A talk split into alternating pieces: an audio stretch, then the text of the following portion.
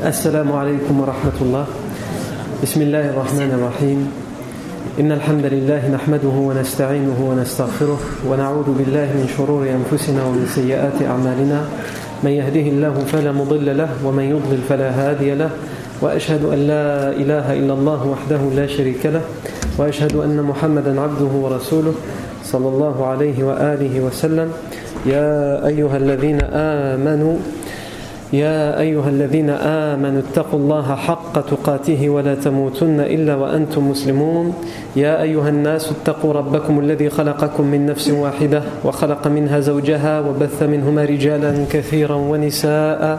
واتقوا الله الذي تساءلون به والأرحام. إن الله كان عليكم رقيبا. يا أيها الذين آمنوا اتقوا الله وقولوا قولا سديدا يصلح لكم أعمالكم ويغفر لكم ذنوبكم ومن يطع الله ورسوله فقد فاز فوزا عظيما ثم أما بعد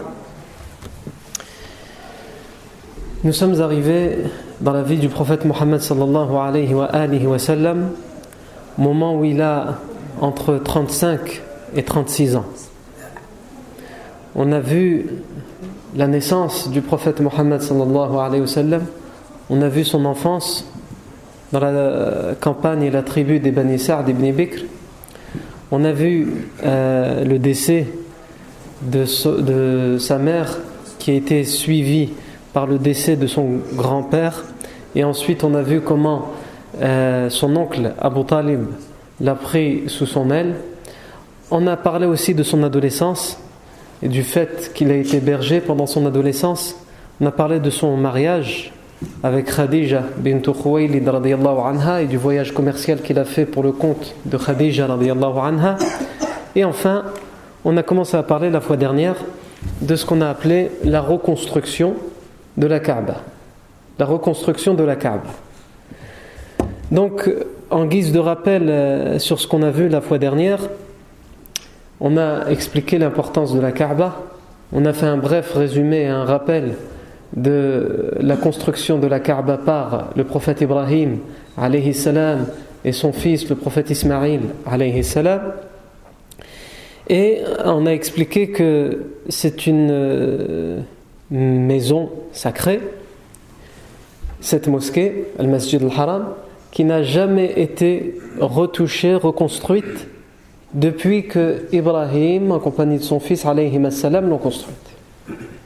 Parce qu'elle était tellement sacrée qu'il n'osait pas penser à devoir la reconstruire.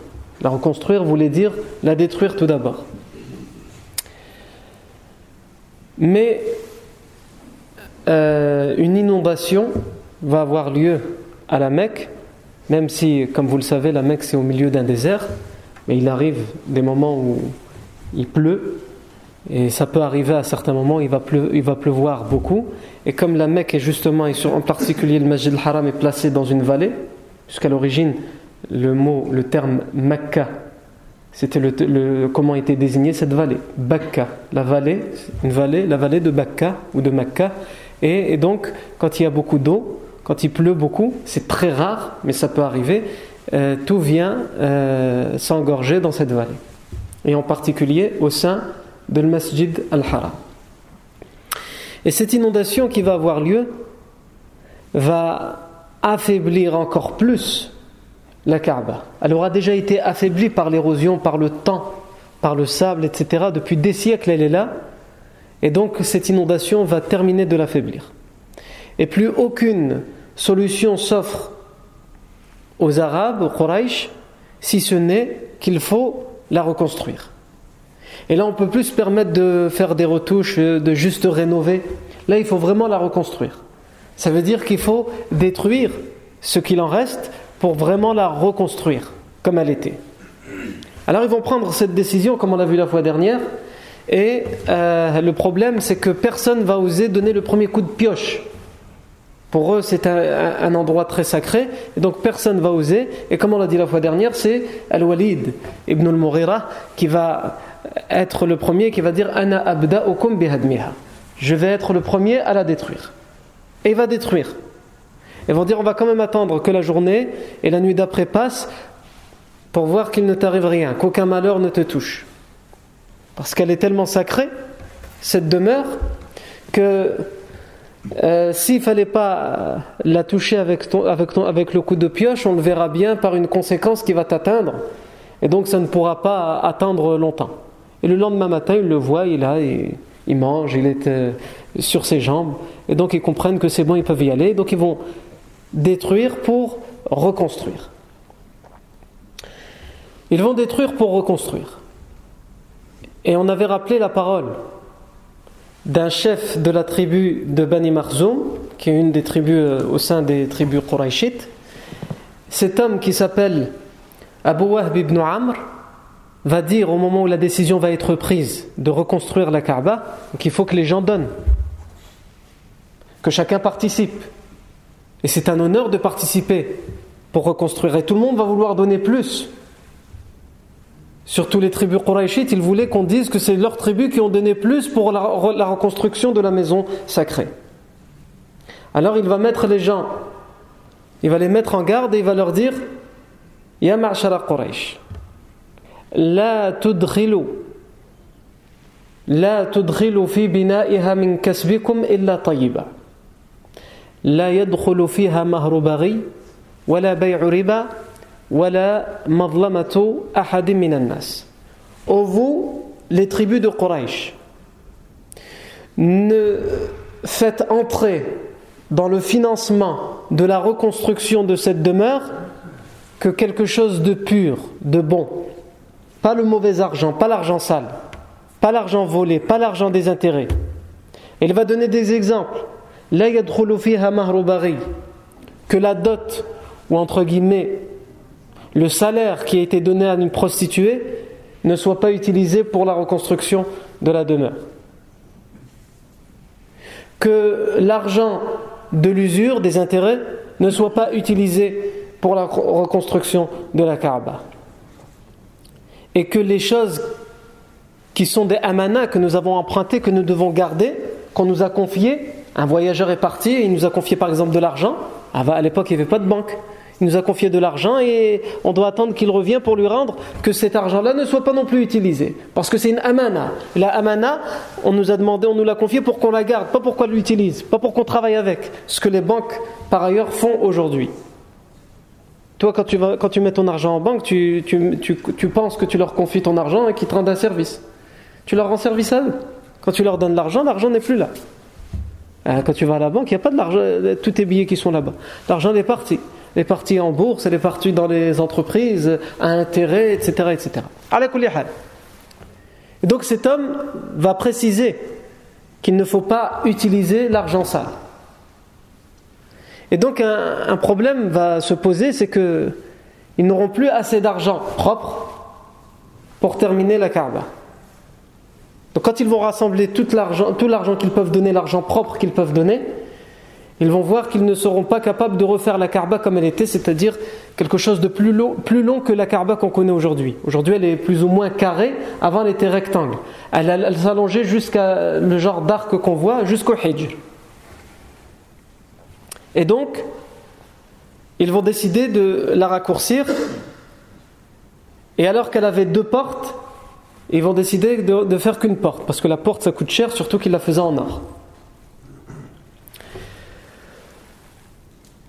Et au moment où ils ont, presque achevé la reconstruction et qu'ils doivent remettre la pierre noire dans son endroit à l'intérieur de la Kaaba pour ensuite terminer l'édifice, une opposition entre toutes les tribus Quraysh va avoir lieu.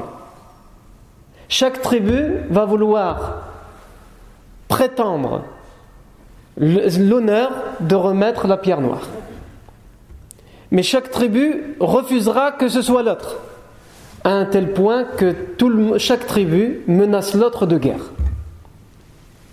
Si c'est vous qui la mettez, nous vous ferons la guerre. Il n'y a pas de raison, cet honneur nous revient à nous. Les autres, la même chose. Si vous osez toucher la pierre noire, plus aucun d'entre vous ne sera vivant, etc. Et donc ils vont rester comme ça pendant 4 à 5 jours à attendre.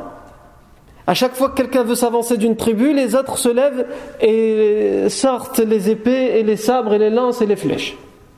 Donc personne n'ose s'avancer. Au bout d'un moment, ils vont commencer à discuter, ils vont se consulter, tous les notables de toutes les tribus, ils vont dire il faut qu'on trouve une solution. Si quelqu'un d'entre nous, de n'importe quelle tribu, s'avance et prend la pierre noire, ça va créer une guerre. Et c'est pas forcément ce qu'on veut, surtout que l'argent n'en a presque plus là. On a tout utilisé pour la reconstruction. Donc, il faut trouver une solution. Et ils vont faire appel à un procédé qui était connu dans la Jahiliya et qui va rester qui va être perpétué après la révélation comme on va le voir tout à l'heure c'est ce qu'on appelle at-tahkim l'arbitrage ou qu'on peut, on peut traduire par la médiation.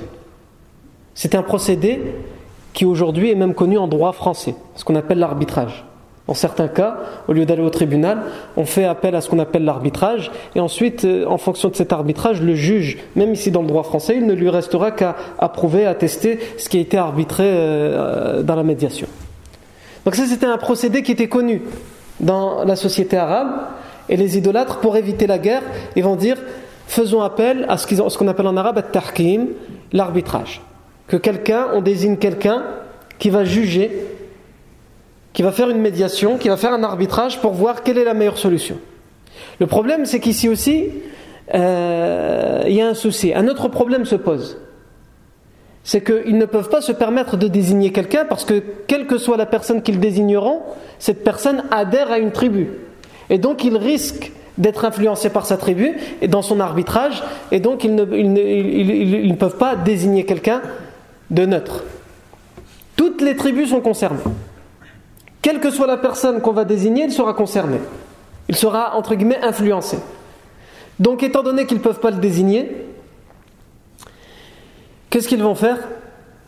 Ils vont dire, puisque tous les notables et les personnes importantes que nous connaissons sont présentes, ils ne peuvent pas influencer, puisque euh, il ne faut pas que ce soit eux qui soient désignés arbitres ou médiateurs. Disons que la première personne qui entrera par cette porte, la porte des Ben c'est lui qui devra arbitrer et euh, qui jugera. Et quelle que soit la tribu à laquelle il adhère, nous devons nous taire et accepter son jugement. C'est quelque chose de hasardeux, le hasard. Alors, euh, ils vont accepter à l'unanimité cette proposition, puisque c'est la seule qui s'offre à eux pour éviter la guerre. Et donc, ils vont attendre le prochain arrivant par la porte des Beni Shayba et le prochain arrivant c'est le prophète Mohammed sallallahu alayhi wa. Donc ce que je vous raconte là, c'est en fait dans plusieurs versions authentiques. Je n'ai pas cité chacune des versions, mais on va dire que j'en ai fait à peu près un résumé de ces euh, trois à quatre versions authentiques qui nous rapportent chacune d'une manière différente ce récit. Le prophète sallam arrive par la porte de Beni Shayba. Et lorsqu'il va arriver donc c'est le stress pour tout le monde. Pourvu que ce soit quelqu'un de ma tribu. Pourvu que ce soit quelqu'un de ma tribu. Tout le monde se dit ça. Et lorsqu'il arrive et qu'il le voit sortir par cette porte, ou plutôt entrer par cette porte, ils vont dire Radina. هذا الأمين هذا الصادق الأمين رضينا هذا محمد عليه الصلاة والسلام Nous sommes satisfaits. Nous sommes d'accord à l'avance de ce qu'il dira c'est Mohammed, le digne de confiance. Le véridique, le digne de confiance. Alors qu'il appartenait à la tribu des Bani Hashim. Mais comme c'était lui, et que tout le monde connaissait sa personnalité et sa façon de faire, tout le monde disait Nous sommes satisfaits. Nous savons que même s'il appartient au Bani Hashim, il va essayer d'être neutre dans sa décision. Parce qu'il n'était pas connu pour être quelqu'un de tribaliste entre guillemets, de chauvin, de raciste, m'attribue au-dessus de toutes les autres. Non. Il est quelqu'un connu pour être véridique, digne de confiance, juste, équitable. Et c'est la meilleure des personnes pour être arbitre et pour être médiateur. À un tel point que Sa'ib ibn Abdullah raconte, il dit euh, J'étais dans la Jahiliya aux côtés de Mohammed pour la reconstruction de la Kaaba. Je la reconstruis et j'étais avec lui. Et il raconte même une anecdote que nous avons rappelée la, semaine dernière. Il dit Je me rappelle même que j'avais une statuette que j'avais moi-même sculptée de mes propres mains. J'avais une statuette que j'avais moi-même sculptée de mes propres mains et que j'adorais et pour laquelle je me prosternais tous les jours. Et après, il y a un caillou, une pierre, il l'a sculptée, il fait un visage, des mains, des pieds, et ensuite il la pose et il se prosterne devant. Il faut imaginer, il y a le, le, le, degré d'égarement, de perdition. Et il dit quand je ramenais du lait caillé, je prenais le lait caillé le plus précieux qui était réservé pour moi et j'en prenais une partie hein, et j'imprégnais ma statuette, mon idole, de ce lait tellement pour moi il était précieux, lui aussi il en méritait. Et un chien venait, dès que j'avais le dos tourné, il léchait ce lait, il reniflait cette statue et ensuite il urinait dessus. Et ensuite, évidemment, je euh, faisais fuir le chien, je lavais ma statuette pour pouvoir euh, me prosterner devant. C'est-à-dire que pour faire sa prière, c'est pas lui qui fait les ablutions. Il fait faire les ablutions à sa statuette. Euh, dans une autre version, le prophète sallam, on nous raconte que le prophète sallam a participé de ses propres mains à la reconstruction et qu'il prenait les pierres avec son oncle Al-Abbas ibn Abdel Muttalib et que Al-Abbas ibn Abdel Muttalib a vu son neveu Mohammed prendre les pierres sur son épaule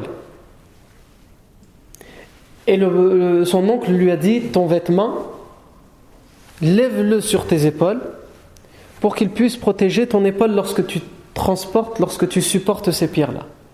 Et à un moment, alors qu'il va prendre la pierre, qu'il va, en suivant le conseil de son oncle, et lorsqu'il va donner la pierre, le drap va tomber, et il va tout de suite s'exclamer, le prophète Izari, Izari, mon vêtement, mon vêtement, mon drap, mon drap.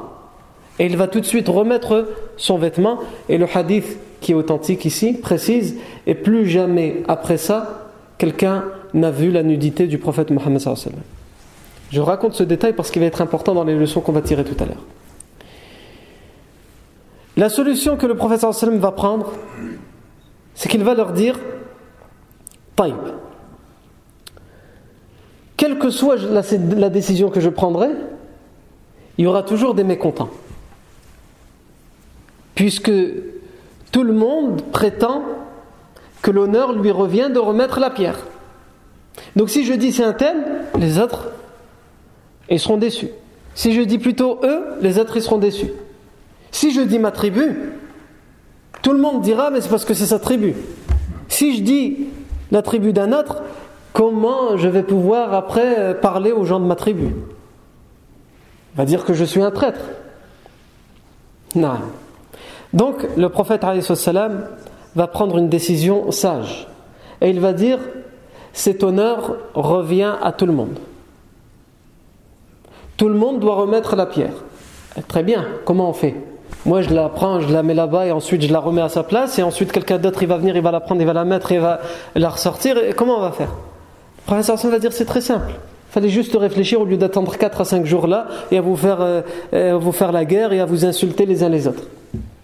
Ramenez-moi un drap. Ils vont lui ramener un drap. Il va prendre la pierre, il va la mettre sur le drap et il va dire que chacun, que chaque chef de chaque tribu prenne un coin du drap et s'avance vers la Kaaba pour la remettre tous ensemble. Tout le monde pourra dire à sa tribu et aux autres tribus J'ai été de ceux qui ont remis la pierre noire à l'intérieur, puisque c'est ce que vous voulez. Vous, pouvez, vous voulez pouvoir aller prétendre aux gens et vous vantez devant les gens que vous avez remis la pierre noire, eh bien tout le monde pourra le faire. Et ainsi, par cette décision sage, une guerre qui risquait de faire beaucoup de morts a été évitée par la décision sage du prophète sallallahu sallam. Et donc ils avaient raison lorsqu'ils ont dit Radina, nous sommes satisfaits à l'avance. Ici, avant de passer à un autre événement de la vie du prophète sallallahu quels enseignements on peut tirer de, de, ce, de ce récit? Puisqu'à chaque fois on essaye de raconter la vie du professeur sallam, ce qui est important c'est d'essayer de tirer des enseignements euh, en particulier pour notre vie de tous les jours. Mais avant de tirer les enseignements pour la vie de tous les jours, il y a une chose qui est importante, une information historique, c'est que la Kaaba, c'est pas cette seule fois-là où elle va être reconstruite. Quand je parle de la Kaaba, je parle bien du carré noir qu'on voit aujourd'hui. Hein. Parce qu'aujourd'hui, certains pourraient dire, ah bah si, aujourd'hui, il y a tout, l'endroit euh, saint autour de la Kaaba, il est en reconstruction. On ne parle pas de ça, on parle de la Kaaba en elle-même. La première fois, on, a, assez fait ce rappel la semaine dernière, c'était Ibrahim et Ismaël ils l'ont construite. Par ordre d'Allah Azza wa À un tel point qu'Abu Dhar anhu a demandé au prophète sallallahu alayhi wa sallam, Ayu masjidin euh, wadi'a awwala ya Rasulallah, quelle euh, mosquée a été construite en premier? Le sallam a répondu Al-Masjid al-Haram. Thumma ay Ensuite, laquelle Ensuite, quelle mosquée Et ensuite, le professeur a répondu Thumma al-Masjid al-Aqsa. La mosquée sainte de Jérusalem. Abu Dhar a demandé Combien entre eux, combien de temps Il a dit Arba'una sana. 40 ans. Mais après la mort du professeur il va y avoir deux événements aussi où la, la, Kaaba va être détruite et reconstruite. La première, c'est pendant le règne de Yazid ibn Muawiyah. Yazid, c'est le fils de qui? De Muawiyah. Et lui, Muawiyah est le fils de qui? D'Abu Sufyan. Radiallahu anhu. Pendant le règne de Yazid ibn Muawiyah, la péninsule arabique euh, va être sous le règne de quelqu'un d'autre qui n'a rien à voir avec Yazid ibn Muawiyah. Alors que Yazid ibn Muawiyah, c'est lui le calife de l'époque. Elle va être sous le règne d'un compagnon, Abdullah ibn Zubayr. Abdullah ibn Zubayr, on le verra plus tard, Inch'Allah, c'est le premier enfant qui va naître dans les familles musulmanes, dans toutes les familles musulmanes, le premier enfant à naître dans une famille musulmane à Médine après l'émigration, ça va être Abdullah ibn Zubayr. Et ça va être une très grande nouvelle parce que euh, pendant un moment, il n'y aura aucune naissance dans les familles musulmanes et les juifs se moqueront à Médine ouvertement des musulmans en disant de toute façon vous n'êtes même pas capable de faire des enfants, donc euh, votre religion va, va mourir en même temps que vous. Quand Abdullah ibn Zubayr va naître, ça va donc être une grande nouvelle, un tel point que le professeur Sam va accueillir cette naissance en prenant dans ses bras Abdullah ibn Zubayr et va lui faire tahnik, c'est-à-dire mordre dans une date et euh, frotter la gencive de Abdullah ibn Zubayr à sa naissance. Abdullah ibn Zubayr refuse de porter allégeance, mais ça c'est un autre sujet, nous c'est pour la reconstruction de la Kaaba, mais je, dis ça pour qu'on comprenne de qui il s'agit. Abdullah ibn Zubayr refuse de euh, donner son allégeance au calife Yazid ibn Muawiyah. Et donc les gens dans la péninsule arabique, ce qu'on appelle aujourd'hui l'Arabie Saoudite, en particulier Mecca et Medina, donnent leur allégeance à Abdullah ibn Zubayr. Abdullah ibn Zubayr est à la Mecque. Yazid ibn Muawiyah envoie une armée. À la tête de cette armée, il y a un homme qui s'appelle euh, Al-Hussein ibn Numayr as-Sakouni et il lui dit assiège la Mecque, que rien ne sorte et que rien n'entre jusqu'à ce qu'il livre la Mecque. Et s'il refuse de la livrer, bombarde-les avec les catapultes. C'est ce que cet homme va faire. Mais Abdullah ibn Zubayr ne cédera pas. Et ils vont bombarder la ville de la Mecque avec des catapultes, avec des pierres de feu, à un tel point que la Kaaba va prendre feu, elle va être en partie détruite. Mais malgré tout, le siège va prendre fin parce qu'ils vont voir que Abdullah ibn Zubayr ne cède pas et qu'ils ne veulent pas un bain de sang en rentrant dans la Mecque, donc il va, finir par repartir. Abdullah ibn Zubayr, qui est donc celui qui règne dans la dans la Mecque, il faut qu'il reconstruise la Kaaba puisqu'elle a été à moitié détruite et brûlée. Donc il va dire, je vais attendre le prochain moment du pèlerinage où tout le monde va venir de toutes les régions pour consulter les gens. Parce que c'est une décision tellement importante qu'il faut que je vois l'avis des gens. Et lorsque tout le monde sera réuni, il y aura même le compagnon Abdullah ibn Abbas qui sera toujours vivant à cette époque-là. Il va consulter les gens, il va leur dire, vous voyez ce qui est advenu de la Kaaba. Maintenant, il faut la reconstruire. Mais nous avons deux options. Soit nous la reconstruisons en laissant déjà ce qui n'a pas été détruit, on le laisse et on retape ce qui a été détruit en la remettant comme elle avait été euh, juste euh, avant qu'elle soit détruite. ou alors on l'a reconstruit comme elle était, comme, comme l'a construite le prophète Ibrahim salam et Ismaïl. Puisque dans un hadith authentifié par le Bukhari et Muslim, le prophète sallam dit à Aisha radiallahu anha, il lui dit Alam taray anna qawmaki qasurat bihimun nafaqa. En lui parlant de la Kaaba, il dit à Aisha Ne vois-tu pas que ton peuple, c'est-à-dire les Quraysh, il n'avait plus assez d'argent pour la reconstruction. Alam taray anna qawmaki qad qasurat bihimun nafaqa. ولولا حدثان قومك بكفر لنقضت الكعبة ولجعلت لها بابا شرقيا وبابا غربيا وأدخلت فيها الحجر Et ensuite le professeur Hassan lui dit Et si ton peuple, c'est-à-dire son peuple à lui aussi, et si ton peuple ne venait pas récemment de se mettre dans l'islam, n'était pas encore euh, des, des, gens qui viennent à peine de sortir de la mécréance, avec toutes les idées, toute la sacralité qu'ils font de la Kaaba, eh bien j'aurais détruit la Kaaba et je l'aurais reconstruite en lui mettant deux portes comme elle l'avait au temps d'Ibrahim et d'Ismaël et en la rallongeant comme elle était au temps d'Ibrahim et d'Ismaël Mais ça risque de les choquer et risque de ne pas comprendre. Donc Abdullah ibn Zubayr dit en réalité le prophète c'est ce qu'il voulait faire. Mais ce qui l'a empêché de, faire ça, c'est que les gens venaient à peine de se convertir et qu'il craignait que les gens ne comprennent pas ce, geste. Tellement il sacralisait la Kaaba.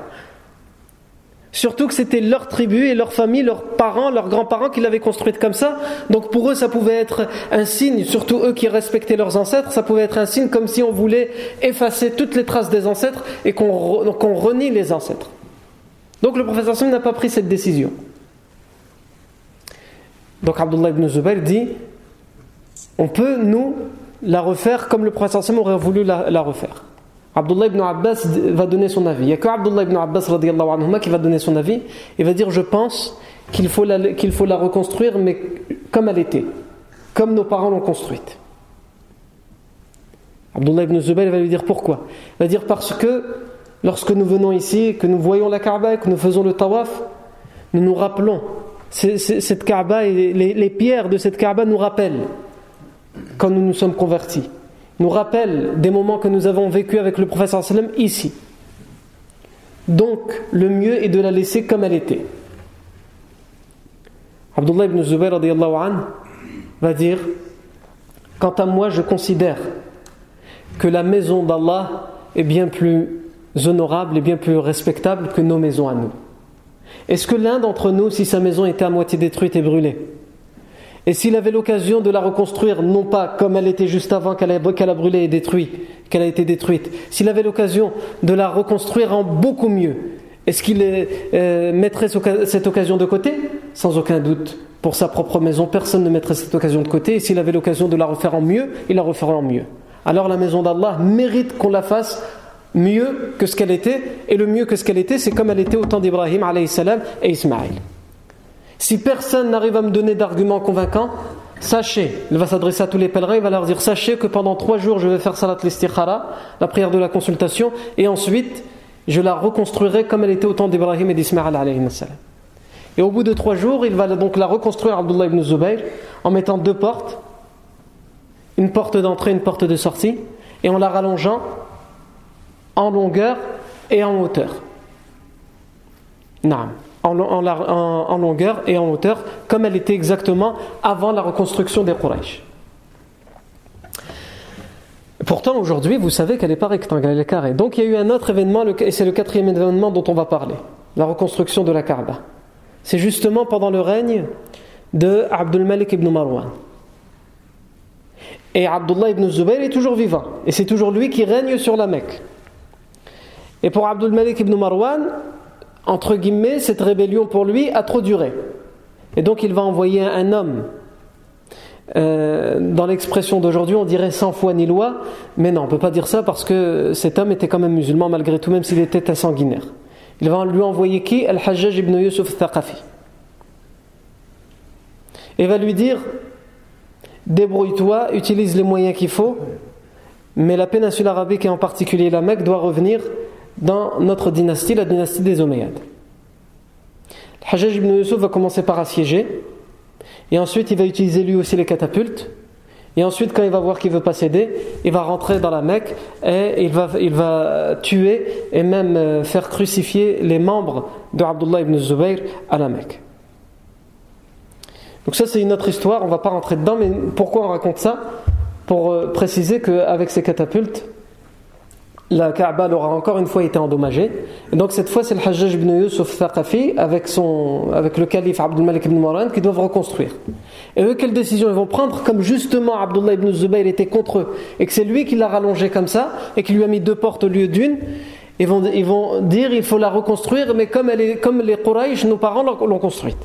Et comme elle était au temps du prophète Mohammed sallallahu On ne doit pas refaire la même chose que Abdullah ibn Zubayr anhu a fait. Et donc ils vont la remettre comme elle l'est aujourd'hui, et comme elle était au temps du prophète Mohammed c'est-à-dire plus ou moins en un carré, avec une seule, porte, la deuxième porte ils vont la boucher, et ils vont la rétrécir en hauteur et en, en longueur. Ça, c'est les événements qui sont les plus connus dans l'histoire, même si pendant le règne de Harun al-Rashid, Harun al-Rashid, quand il aura connaissance du hadith dont je vous ai parlé tout à l'heure, où le professeur Sam a dit anha, si ton peuple n'était pas récemment converti à l'islam et que la mécréance n'était pas si proche d'eux, j'aurais détruit la Kaaba pour la reconstruire comme elle était au temps d'Ibrahim, etc. Harun Rashid va prendre la décision de reconstruire la Kaaba comme au temps d'Ibrahim et comme l'avait fait Abdullah ibn Zubayr. Et à cette époque-là vit l'imam Malik, l'imam Malik ibn Anas. Il va aller voir le calife Harun Rashid et il va lui dire أنشدك الله يا أمير المؤمنين ألا تجعل هذا البيت ملعبة للملوك بعدك لا يشاء أحد أن يغيره إلا غيره فتذهب هيبته من قلوب الناس Je te prends, je prends à témoin Allah, ô prince des croyants. Ne, ne sois pas la cause du fait que cette maison sacrée va devenir un jouet pour les rois et les empereurs après toi. À chaque fois qu'un roi va avoir une idée, va se dire tiens, moi je devrais la construire plutôt comme ça, il va aller la détruire pour la construire comme il veut la construire. Puisque Abdullah ibn Zubayr l'a fait. Ensuite, euh, le Hajjaj ibn Yusuf Taqafi l'a fait. Toi, tu vas la refaire comme l'Abdullah ibn Zubayr l'a fait. Peut-être qu'après toi, après toi, il y a quelqu'un d'autre qui va venir et va dire c'est pas comme ça, il faut la remettre en carré. Donc laisse-la. Afin qu'aucun roi ne vienne après toi et ne dise après toi, moi je veux qu'elle soit comme ça et qu'il va venir la construire comme lui il veut. Parce qu'à force de ça, à force de faire ça, le respect et la grandeur de cette maison va partir du cœur des gens. Et Harun al-Rashid va suivre le conseil de l'imam Malik et il va, il va la laisser comme ça. Non. Et elle est comme ça jusqu'à aujourd'hui, même si pendant un moment, il y a une secte euh, une branche chiite qui s'appelle Qaramita qui vont envahir la péninsule arabique et qui vont détruire la Kaaba, qui vont même prendre la pierre noire avec eux. Mais par la suite, quand les euh, euh, musulmans, puisque eux ils étaient vraiment égarés, vont reprendre la pierre noire et ils vont la reconstruire comme elle est aujourd'hui. À la on ne va pas s'attarder sur tous les événements de la Kaaba puisque ce n'est pas forcément le sujet. Les enseignements à tirer de la reconstruction de la Kaaba. La première chose, comme on l'a assez dit, c'est la sacralisation que les Arabes font de la Kaaba, de, cet endroit, de cette demeure qui a été construite par Ibrahim et par Ismaël Et on le voit à travers quoi? Le fait qu'ils sacralisent, qu'ils respectent, qu'ils admirent cet endroit, on le voit à travers trois choses dans ce récit qu'on a raconté. La première, c'est le fait que personne ne va oser la détruire. Ils savent qu'il faut la détruire pour la reconstruire, mais personne ne va oser donner le premier coup de pioche. Pourquoi? Parce qu'ils la respectent tellement qu'ils se disent que quelqu'un qui va mettre un coup de pioche dans cette chose qui est si sacrée, un grand malheur va lui arriver.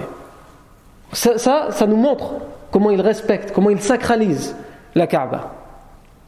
L'autre événement, c'est la parole d'Abu Wahb ibn Amr, qui va dire Ya ma'shara Quraysh, لا لا تدخلوا في بنائها من كسبكم إلا طيبا لا يدخل فيها مهر بغي ولا بيع ربا ولا مظلمة أحد من الناس Ô vous les gens de Quraysh, faites en sorte que rien ne soit utilisé comme argent dans la reconstruction de, de, de cette demeure si ce n'est de l'argent propre et pur. Gagnez honnêtement, loyalement. que le salaire d'une prostituée ne soit pas utilisé pour la reconstruction, ni l'argent qui vient de l'usure et des intérêts, ni la, chose qui nous a été confiée par quelqu'un, ou l'argent qui nous est confié par quelqu'un. Ici, ça nous montre aussi comment il, respecte la Kaaba. Parce que s'il dit cette parole, ça veut dire que cet endroit est tellement sacré qu'aucun centime sale ne doit être utilisé pour sa reconstruction. C'est un endroit sacré, donc on ne doit utiliser que l'argent propre pour cet, argent sacré. Aujourd'hui, cet aspect qu'avaient les jahili, des gens qui adoraient les statues, cet aspect malheureusement est perdu chez beaucoup de musulmans. Un tel point qu'on voit des choses qui sont euh, euh, totalement contradictoires. Quand on sait que dans nos pays d'origine, où euh, on cultive le cannabis, et que certains imams sont payés avec le cannabis, leur salaire c'est avec le cannabis et ils y voient aucun inconvénient. Ou même, euh, euh, ça je l'ai vu, moi personnellement, où quelqu'un vit de ça ouvertement et tous les ans il fait une omra avec cet argent-là. Ajib, Et il, n'y voit, il ne voit là-dedans aucun inconvénient. Eh bien, les Arabes idolâtres, ce qui était sacré le laissaient sacré. Non. Et le troisième, la troisième point qui nous montre comment les Arabes sacralisaient cet endroit, c'est la parole du prophète sallam à Aisha radiallahu anha, laoula ولولا أن قوم ولولا حدثان قومك بكفر لنقضت الكعبة ولجعلت لها بابا شرقيا وبابا غربيا وأدخلت فيها الحجر. Il a dit à Aïcha, si ce peuple les Arabes de son époque qui se sont convertis à l'islam, s'ils n'étaient pas si euh, juste là, il y a quelques temps, il y a quelques jours, s'ils n'étaient pas dans la mécréance et l'idolâtrie, j'aurais détruit la Kaaba, parce qu'il l'aurait compris.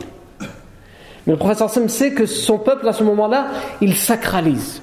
Ils mettent la Kaaba à un, niveau qui est très important. Donc, le prophète sallam à travers cette phrase, il nous montre que les, Arabes de l'époque, ils sacralisaient cet endroit. Et il nous montre aussi comment on doit agir avec certaines choses. La Kaaba est un endroit sacré aussi pour les musulmans. Il ne faut pas non plus exagérer, c'est pas un dieu la Kaaba. Allah est unique. La Kaaba n'est pas une divinité qui doit être adorée. C'est un endroit saint, la première maison qui a été consacrée pour l'adoration d'Allah Azzawajal. Mais c'est pas elle, la, la, Kaaba c'est un moyen pour arriver à Allah Azzawajal. C'est un endroit qui a été construit pour adorer Allah Azzawajal.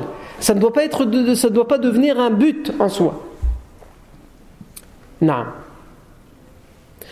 L'autre leçon et enseignement à tirer de cet événement, c'est les Arabes de l'époque. À quel point d'égarement et de perdition ils étaient. On le voit à travers ce récit. On le voit tout d'abord à travers ce que nous raconte Sa'ib ibn Abdillah qui nous dit J'avais une statuette que j'ai sculptée de mes propres mains et que j'adorais, et que le chien il venait uriner dessus. Ajib C'est-à-dire que même la raison de l'individu, la personne n'utilise plus sa raison. Il est dans une idolâtrie et il n'utilise pas la raison. Et c'est tout à fait, entre guillemets, vous allez dire c'est pas normal. Moi j'ai envie de dire c'est tout à fait normal. Parce que tout ce qui a un rapport avec la mécréance, avec l'idolâtrie, avec la négation d'Allah Azzawajal, c'est quelque chose qui va à l'encontre de la raison et de la logique. Sans aucun doute. Donc d'un côté, quand on entend ça, on se dit, mais c'est aberrant. C'est anormal. Et c'est normal d'agir comme ça. De sculpter soi-même sa, statuette. Pourquoi? Parce que la personne qui, est dans l'idolâtrie, il n'est plus déjà dans le normal. Il n'est plus dans le vrai, il est dans le faux. Il n'est plus dans la réalité, il est dans l'imaginaire dans l'innovation. Ce qui nous montre aussi à quel point ils étaient égarés, c'est que la, parole, encore une fois, de Abu Wahb ibn qui leur dit attention, ne faites pas entrer dans la reconstruction de cette demeure de l'argent sale. Ni salaire de prostituée, ni argent de l'usure. Pourquoi il dit ça? Si c'était des gens qui étaient propres et qui gagnaient leur argent loyalement et que la prostitution n'était pas quelque chose de répandu, il n'aurait pas eu besoin de le dire. Mais c'était quelque chose de tellement répandu chez eux qu'il, les a mis en garde. Attention, on va reconstruire un endroit sacré. Et nous, on sait qu'on a l'habitude de les prostituer, on a l'habitude de l'usure, on a l'habitude de ceci. Donc tout ça, ça doit être mis de côté, tout l'argent qui concerne ça. Ça nous montre donc à quel point ils étaient dans l'égarement et la perdition.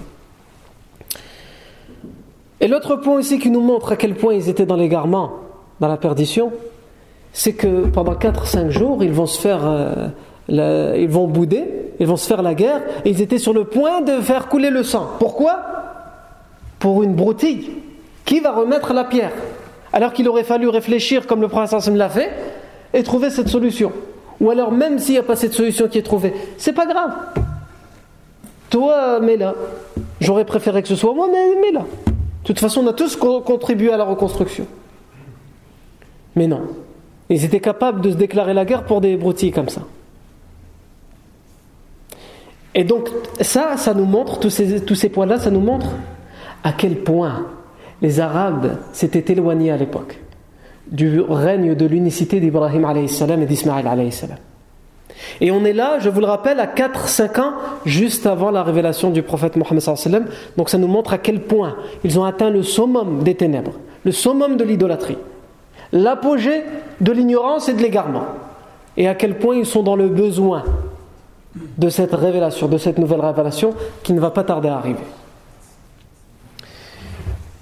L'autre événement, l'autre enseignement à tirer de, ce, de, cette histoire, de ce récit, c'est la personnalité du prophète Mohammed avant la révélation, comment il était vu par les autres et comment il était tout simplement, même avant qu'il ne reçoive la révélation, avant qu'il ne soit prophète, avant qu'il ne sache même qu'il est prophète.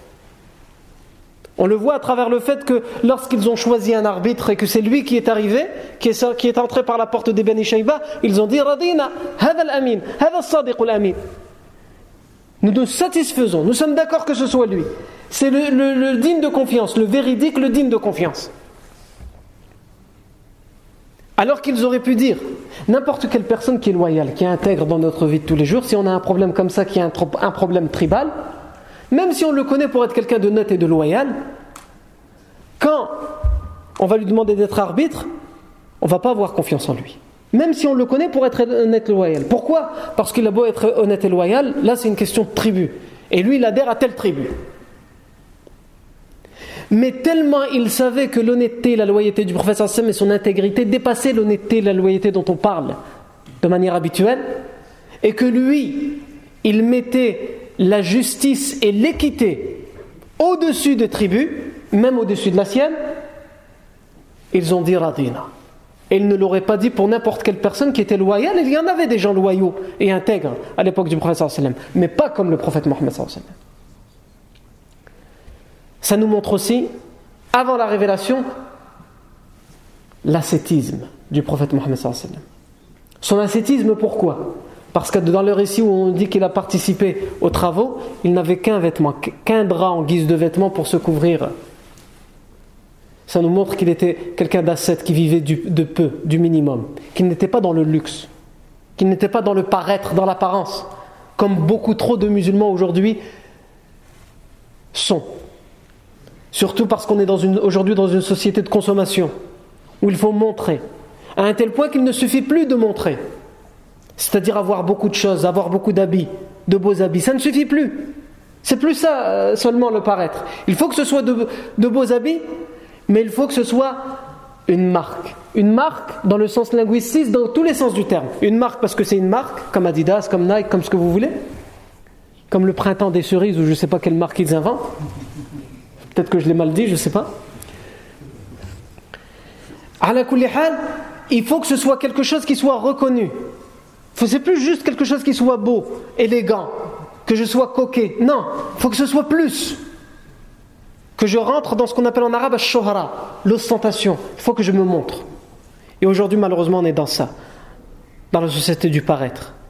Et parce qu'on est éduqué dans cette société de consommation, dans cette société matérialiste, dans la société d'apparence et et du paraître, et qu'on s'habille comme ça, et qu'on essaie d'avoir un comportement, une attitude qui est juste du paraître, on a perdu ce qui est essentiel, c'est-à-dire les valeurs. On a perdu l'essentiel, ce qui doit être dans notre cœur. On a perdu l'essentiel, c'est-à-dire le comportement exemplaire. Et le prophète Mohammed, qui vivait dans l'époque jahili, C'est-à-dire qu'il était entouré de gens qui étaient dans le paraître. C'est nous qui devons mettre la pierre. C'est nous qui, pouvons, qui devons prétendre aux gens, qui devons se vanter aux gens que nous avons mis la pierre. La pierre. Ça, c'est le paraître. Lui, il se contentait de peu et il était, il était dans l'ascétisme. Et ça nous montre aussi, dans les comportements du prophète sallam, sa pudeur. Puisque lorsque son drap va tomber, le hadith dit Il va lever son regard vers le ciel en disant Izari, Izari. Aujourd'hui, si, ça arrive à quelqu'un, sans qu'il le fasse exprès, bon, bah, c'est tout. Hein. Il va même peut-être rigoler et les gens autour de lui vont rigoler. Ah, c'est bon, t'as rien vu, j'espère. Oh. Le prophète sallam était choqué que ce drap puisse tomber. Et il n'était pas encore prophète. Il l'est pour nous, mais lui, il ne, le sait pas encore. Il n'a pas encore eu la révélation. Aujourd'hui, c'est pas juste la personne, son vêtement, il va tomber sans faire exprès. Un exemple. Il va faire un foot, va faire un mini-foot, un foot en salle, et après on se retrouve tous ensemble dans les vestiaires. Allez-y, euh, on fait la fête, chacun on prend une douche publique, une, douche générale. dans le meilleur des cas, c'est quelqu'un qui laissera montrer une partie de sa aura, mais qui mettra quand même un maillot de bain entre guillemets pour prendre sa douche. Et dans le pire des cas, c'est quelqu'un qui même le maillot de bain, il n'est pas là, il y a pas, on entre mais il n'y a pas de problème. Et si on parlait de gens qui n'étaient pas musulmans, à la rigueur, j'ai envie de dire pourquoi pas.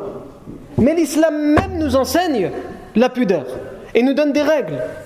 L'homme avec l'homme, il ne doit pas laisser apparaître entre le nombril et les genoux.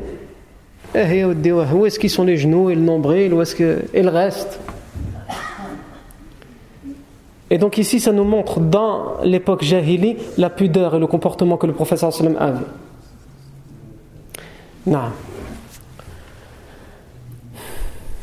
Ça nous montre aussi, dans le comportement du prophète comment il était sage. Comment il était sage. Sage dans le sens de la sagesse. Dans la décision d'arbitrage qu'il a pris. Comment, comment il était dans la sagesse.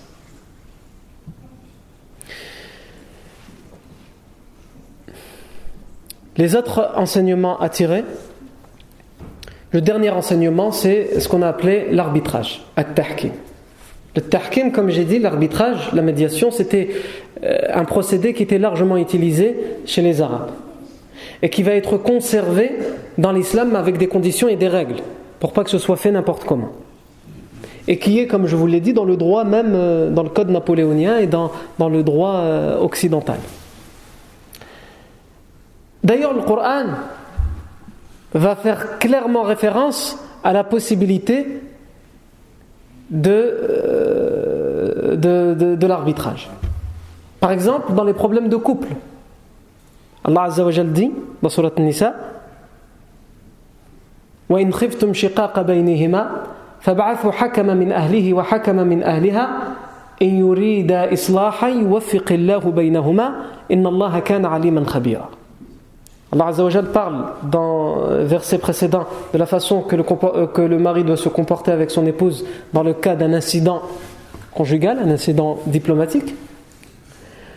Et ensuite, il fait suivre par ce verset en disant Et si vous craignez qu'il y ait une rupture, un gros problème dans le couple entre l'homme et la, femme, alors envoyez un hakam, un arbitre, un médiateur envoyer un médiateur de sa famille à lui et de sa famille à elle, s'ils veulent s'ils sont sincères dans leur intention et qu'ils veulent les réconcilier, ils arriveront à leur faire retrouver l'entente. Ça fait clairement référence à ce procédé. Avant d'aller devant le juge et de dire je veux divorcer, essaye d'abord de recoller les morceaux. Et d'ailleurs, dans les problèmes de couple, dans le droit islamique, quand quelqu'un va pour divorcer, le juge fait d'abord ce qu'on appelle la conciliation. Et au risque de vous étonner, en France, c'est la même chose. Il y a d'abord ce qu'ils appellent, quand quelqu'un se présente devant le juge pour divorcer, il y a d'abord ce qu'ils appellent l'ordonnance de conciliation. C'est-à-dire que le juge les réunit d'abord pour voir s'il n'y a pas moyen de les réconcilier. Et s'il n'y a pas moyen de les réconcilier, c'est là qu'ils vont rentrer en ce qu'on appelle en instance de divorce et voir les droits de chacun. Et ça, ils l'ont pris de haut de ce verset et du droit de le fiqh en islam, du droit islamique. L'autre verset qui fait référence clairement à l'arbitrage, c'est lorsqu'Allah Azzawajal dit dans Surat Al-Ma'ida Ya ayyuhalladhina amanu la taqtulu as-sayda wa antum hurum. Wa man qatalahu minkum فجزاء فجزاء فجزاء ومن قتله منكم فجزاء فجزاء مثل ما قتل من النعم ومن قتله منكم فجزاء ما قتل فجزاء مثل ما قتل من النعم يحكم به ذوى عدل منكم vous qui avez la foi, ne tuez pas le gibier, l'animal de chasse. Alors que vous, vous trouvez dans l'enceinte sacrée de la Mecque. Il y a une enceinte, une périphérie, on en avait parlé la semaine dernière, où il y a des règles à, respecter, comme par exemple cette règle qui est donnée dans ce verset, on ne peut pas chasser les animaux dans cet endroit saint. Allah dit, vous qui avez la foi, ne tuez pas le gibier dans l'enceinte sacrée. Et celui qui le fait volontairement, son expiation, sa compensation, c'est qu'il donne en échange la valeur, le montant de l'animal qu'il a tué. Soit il va, prendre un animal comme l'animal qu'il a tué pour le sacrifier, soit il paye le montant. Et Allah Azzawajal termine par dire ce sont deux témoins, ou plutôt il utilise ici yahkumu bihi minkum, vont juger et vont faire euh, preuve d'arbitrage deux personnes loyales parmi vous, que vous choisirez et ce sont eux, de manière neutre, qui vont dire quelle explication vous devez avoir euh, pour euh, cette erreur que vous avez commise. C'est le deuxième verset qui fait référence au tahkim. Le prophète sallam va utiliser tahkim comme on le verra. Je ne vais pas rentrer dans les détails puisqu'on le verra. À Médine, lorsque le prophète sallam va assiéger la tribu juive de Bani Quraïba, pour une raison, c'est qu'ils auront rompu le pacte qu'ils avaient avec, eux, avec lui. Lorsqu'il va l'assiéger, et qu'ils vont décider de se rendre, ils vont dire nous nous rendons euh, à condition de l'arbitrage, qu'il y ait un arbitrage qui est fait. Le professeur Sam va accepter et il va remettre cet arbitrage à un de ses compagnons, Sa'd ibn Mu'ad, qui va juger de comment ils doivent se rendre. Tout comme pour des décisions très importantes dans la communauté, on fera euh, appel à ce procédé de tahkim, l'arbitrage lorsque Omar ibn al-Khattab anhu va être assassiné, lorsqu'il sera à l'agonie, il va dire, il va refuser de désigner pour lui un successeur, un calife, et il va dire, il faut, la seule chose que je peux vous dire, c'est qu'il ne faut pas que ce soit mon fils, premièrement, et deuxièmement, il faut que ce soit entre six personnes. Parce qu'il me semble que c'est les meilleurs et les plus proches du professeur mais il va désigner ces six personnes. Parmi ces six personnes, il y aura le compagnon Abdurrahman ibn Auf. Et lui, il va d'emblée, lorsque Omar va euh, mourir, il va d'emblée refuser le califat, et donc il va rester entre cinq personnes, et ensuite il y aura euh, des, discussions entre eux. Certains vont eux-mêmes partir, et finalement il va rester Uthman et Ali, Et ils vont remettre l'arbitrage à Abdurrahman ibn Auf, celui qui a été désigné parmi les six par Omar ibn al-Khattab et qui tout de suite a dit Moi j'en veux pas. Ils vont se dire, bah, toi, tu dois choisir entre Uthman et Ali. Et il va rester trois jours, lui-même va dire, pendant ces trois jours, je n'aurai pas réussi à trouver le sommeil. Parce que quel que soit le nom que je choisis, je sais que ce sera la plus grande affaire de la communauté de l'islam. Choisir le calife. Et donc pour choisir le calife, on a fait référence aussi à At-Tahkim. Tout comme on va faire référence au Tahkim dans énormément d'autres euh, moments dans l'histoire des compagnons, comme par exemple lorsqu'il y aura la querelle et la divergence entre Muawiyah ibn Abi Sufyan et Ali ibn Abi Talib, ils vont prendre comme arbitre chacun quelqu'un de leur camp. Pour euh, le camp de euh, Muawiyah ibn Abi Sufyan, ils vont choisir comme arbitre Amr ibn al-As, et le camp de Ali ibn Abi Talib, ils vont choisir Abu Moussa al-Ash'ari en guise d'arbitrage pour essayer de concilier. Tout ça pour dire quoi? Pour dire que ça aussi c'est un enseignement à tirer et c'est quelque chose qui a été laissé dans l'islam, mais à des conditions. C'est pas dans n'importe quelle histoire, on vient et on prend un arbitre. Les savants euh, expliquent qu'on ne peut faire euh, le tahkim que pour des choses où l'individu a un droit et il a droit d'abandonner ce droit. Normalement, telle chose me revient. Et l'islam lui dit, telle chose te revient, tu as le droit de la prendre et tu as le droit de la laisser, de pardonner. Les choses où il n'a pas le droit, il n'a pas le choix, il est obligé de prendre son droit, par exemple, on ne peut pas faire l'arbitrage là-dedans. Par exemple, dans un pays islamique, quelqu'un qui, a, quelqu'un euh, qui vole, il faut qu'il soit quelqu'un qui ait la science à un tel point qu'il a atteint le niveau où il peut être juge islamique pour qu'il soit nommé arbitre. ça c'est un autre sujet, un chapitre de fiqh tout entier. C'était juste pour y faire référence, pour qu'on comprenne de quoi il s'agit et que certaines choses sont prises et perpétuées de la jahiliya vers l'islam, sauf que c'est renforcé, corrigé, amélioré avec toutes les conditions qu'on a données. Puisque là, par exemple, tous les savants sont unanimes pour, dire que dans un arbitrage en islam, on ne peut pas venir et dire le prochain qui va rentrer par cette porte. Parce que là, on est dans le hasard. Les jahili le faisaient, comme ils l'ont fait avec le prophète sallam. Et Allah a fait en sorte que ce soit le prophète sallam qui sorte par la porte des Bani Shayba. Mais euh, en islam, quand on fait le, le, l'arbitrage, on ne peut pas faire ce genre de procédé hasardeux. Parce qu'on ne sait pas sur qui on va tomber. Non c'est de manière résumée l'essentiel à dire par rapport à ce récit. Donc le prochain événement à voir, selon vous, ça va être lequel? La révélation. Selon vous, ça va être la révélation. Cependant, les historiens musulmans et arabes, lorsqu'ils euh, racontent la vie du prophète lorsqu'ils arrivent à cet événement, avant de passer directement à l'événement de la révélation, il parle d'un événement. C'est plus qu'un événement, c'est une notion qu'ils appellent en arabe al-hums, al-ha, al-mim, sin. Et tous les historiens musulmans qui en parlent, ils en parlent à ce moment-là. Pourquoi c'est à ce moment-là qu'ils en parlent et de quoi il s'agit On le verra, inshallah la semaine prochaine باذن tabarak wa ta'ala barakallahu fikum pour votre attention subhanakallahu wa bihamdika ashhadu an la ilaha illa ant nastaghfiruka wa natubu ilayk